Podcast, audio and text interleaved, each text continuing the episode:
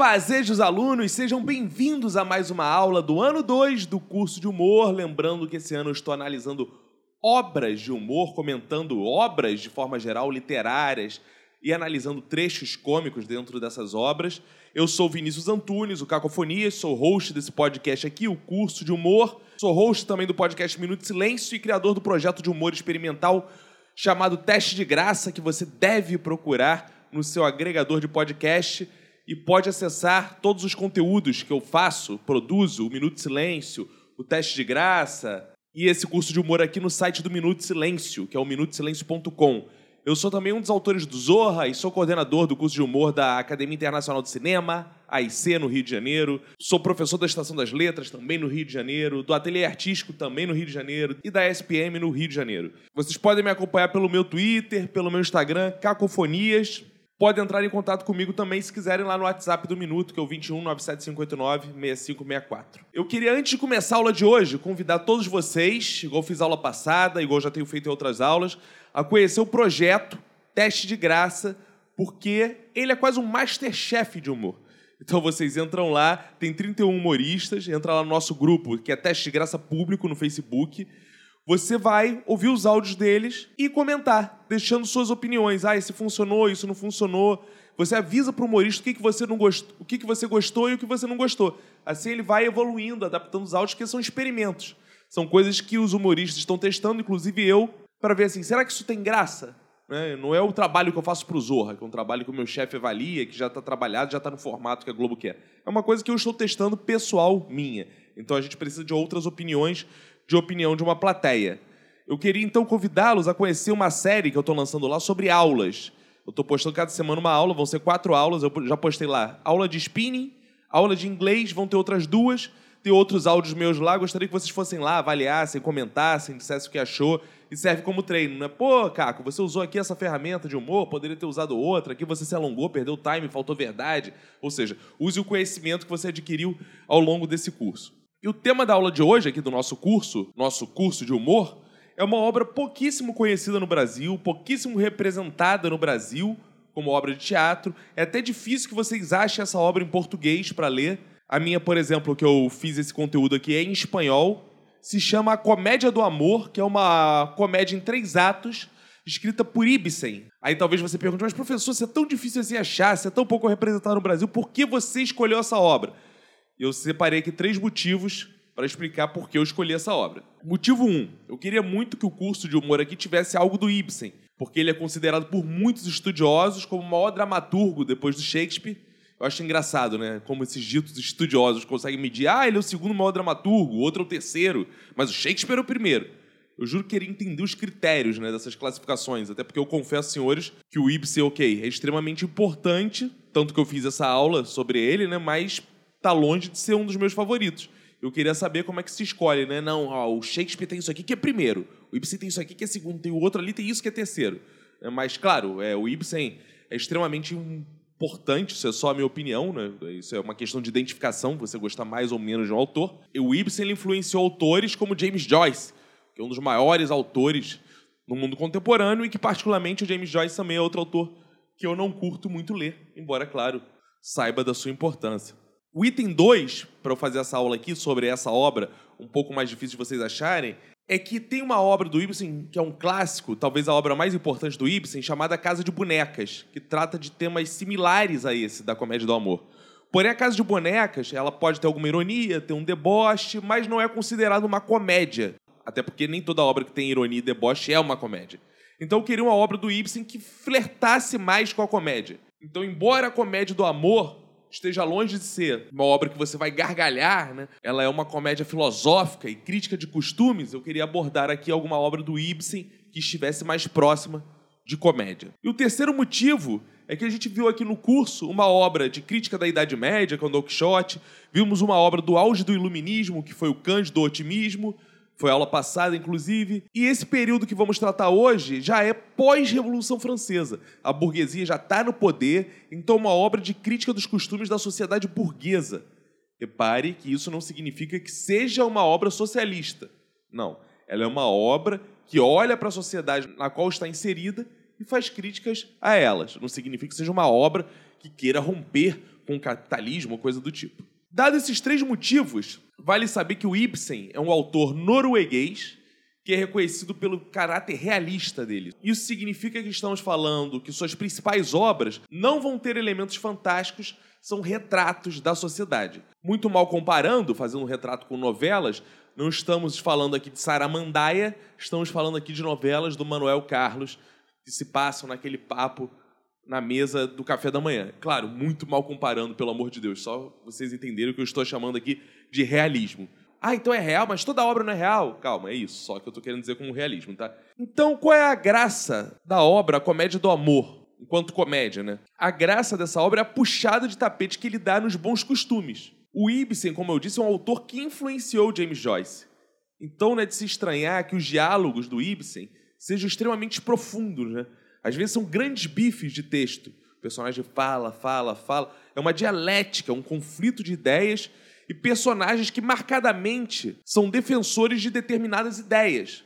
Às vezes, mais que personagens em si, mais que um jeito típico de falar de cada personagem, mais que personagens ser engraçado por si só, os personagens são a vivificação de uma ideia. Então anote aí como aula isso, né? Porque é importante para a construção do personagem. A gente viu na aula de comédia dell'arte tipos clássicos de personagem, né? Estamos falando agora de século XIX. Uma estratégia para se ter personagens diferentes é que eles defendam teorias diferentes.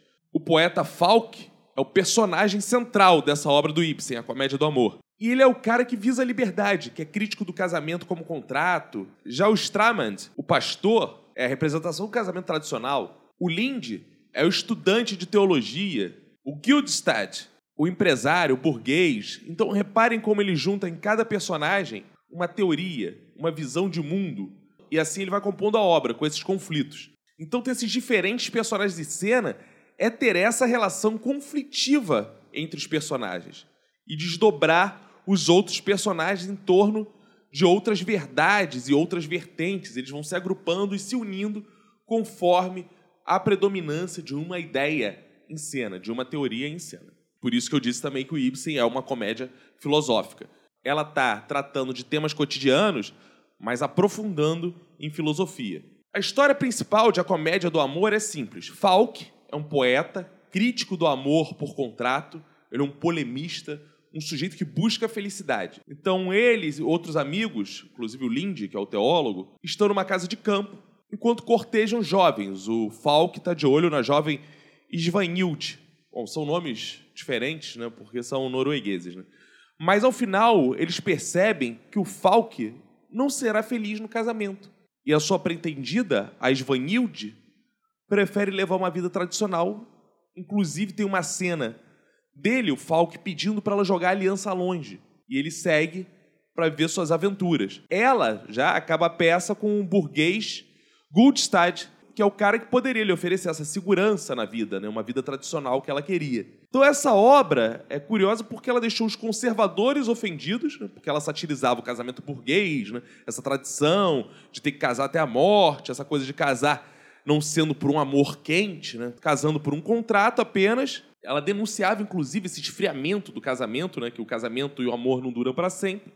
Eles eram contratuais, na verdade, e tiravam a liberdade. Mas essa peça também feriu os românticos, porque o final da peça é simplesmente banal. O Falk não morre pelo amor, igual Romeu e Julieta.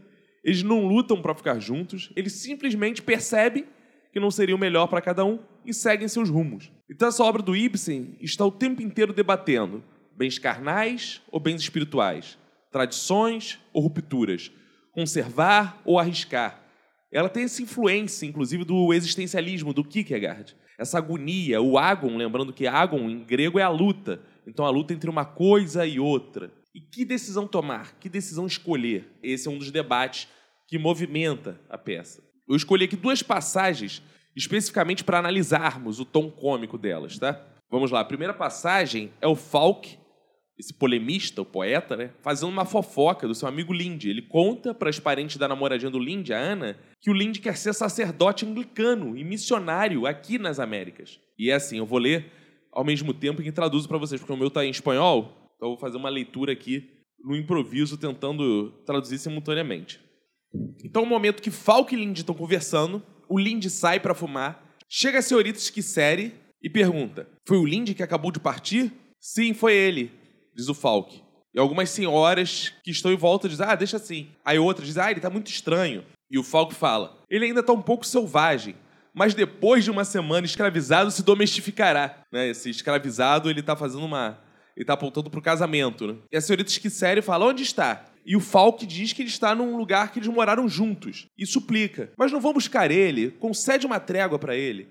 E a senhorita Esquicere fala: Bom, mas que a trégua seja curta. E o Falk, por favor, lhe conceda pelo menos 15 minutos. Em seguida, vocês começam de novo. Mas nesse momento o Lindy está ocupado em ler um sermão anglicano. E a senhorita Esquicere diz: Anglicano? E as senhoras debocham: Isso não é sério, isso é uma brincadeira. E o Falco diz: De modo algum. Está decidido a aceitar a ser sacerdote na América, entre os imigrantes, e por isso. E a senhora Esquicere o interrompe com terror. Habilmente dissimulou esse projeto insensato. Vamos chamar as tias, a Ana, a senhora Stramand e a senhora Halme. E algumas senhoras estão de volta. Temos que impedi-lo. E outras: Vamos protestar. E a senhorita Esquicere: Aqui está a Ana. Louvado seja Deus. Você sabia, Ana, que Lindy quer ir como pastor para América? E a Ana, sabia. E a senhora Halme, e você consentiu? E a Ana diz, sim, consenti em acompanhar-lhe. E a senhorita Esquicerne, mas isso é você se enganar. E as senhoras em volta, que maldade. E o Falque falando, né, pilhando todo mundo.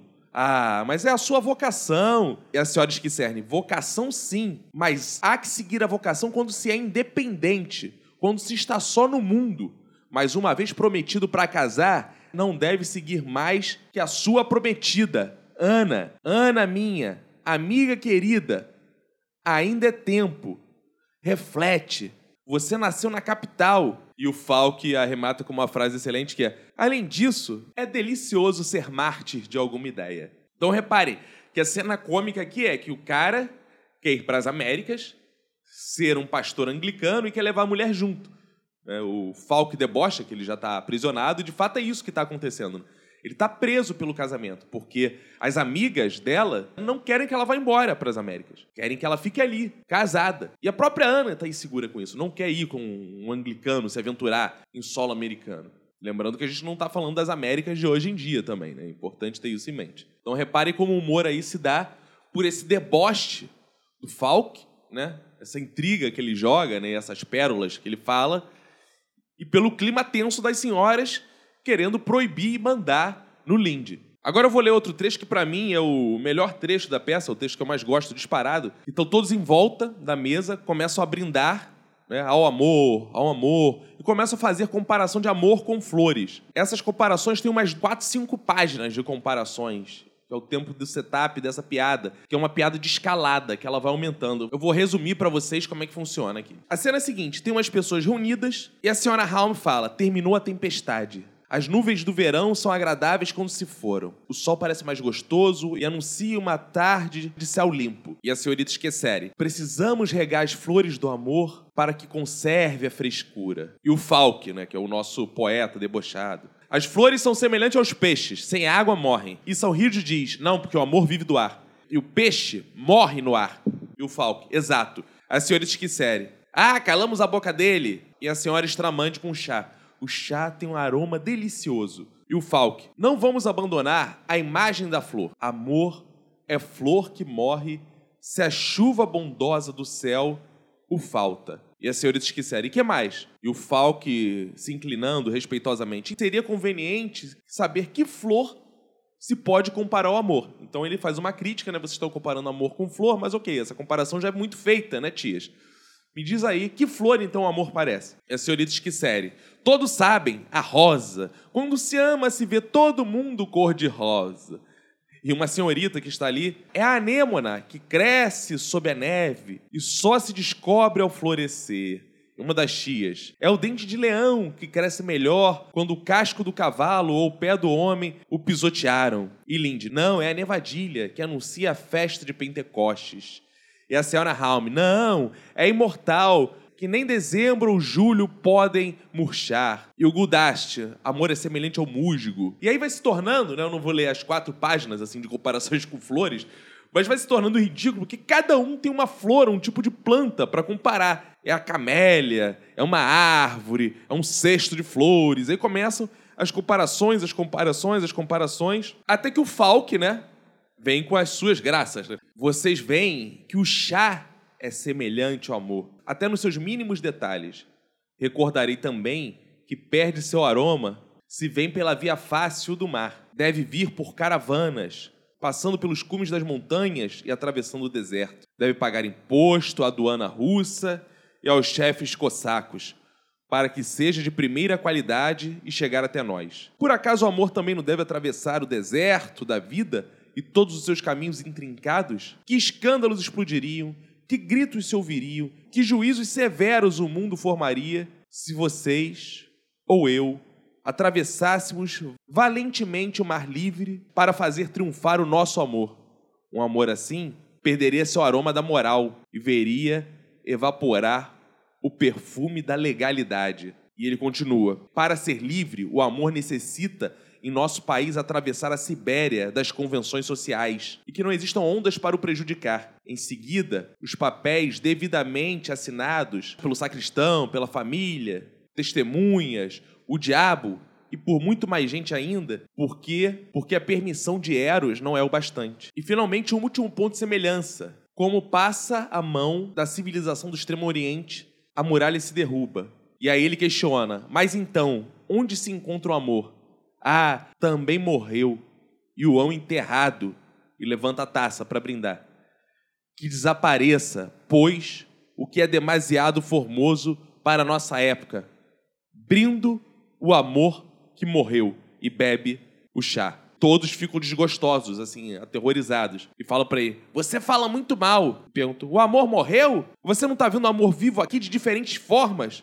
Na mesa de chá? E ele retruca: você não me compreendeu, senhorita. Então é nesse clima né, de constrangimento na mesa, né, ele causando esse constrangimento e usando os próprios argumentos deles, das plantas, para chegar até o chá e toda a trajetória do chá e o comércio do chá e as leis que estão envolvendo o chá, ele usa para fazer esse paralelo com o casamento. Então ele faz uma piada de associação, né, associando casamento e chá, e como as leis e a burocracia envolvem o chá. Então, tudo acabava em morte, tudo acabava por não existir como a gente imaginava. Então essa é a crítica e essa é a cena mais bacana do livro. Usando aí um humor de escalada, sutil, mas um humor de escalada, usando essa quebra de expectativa, essa associação e o exagero.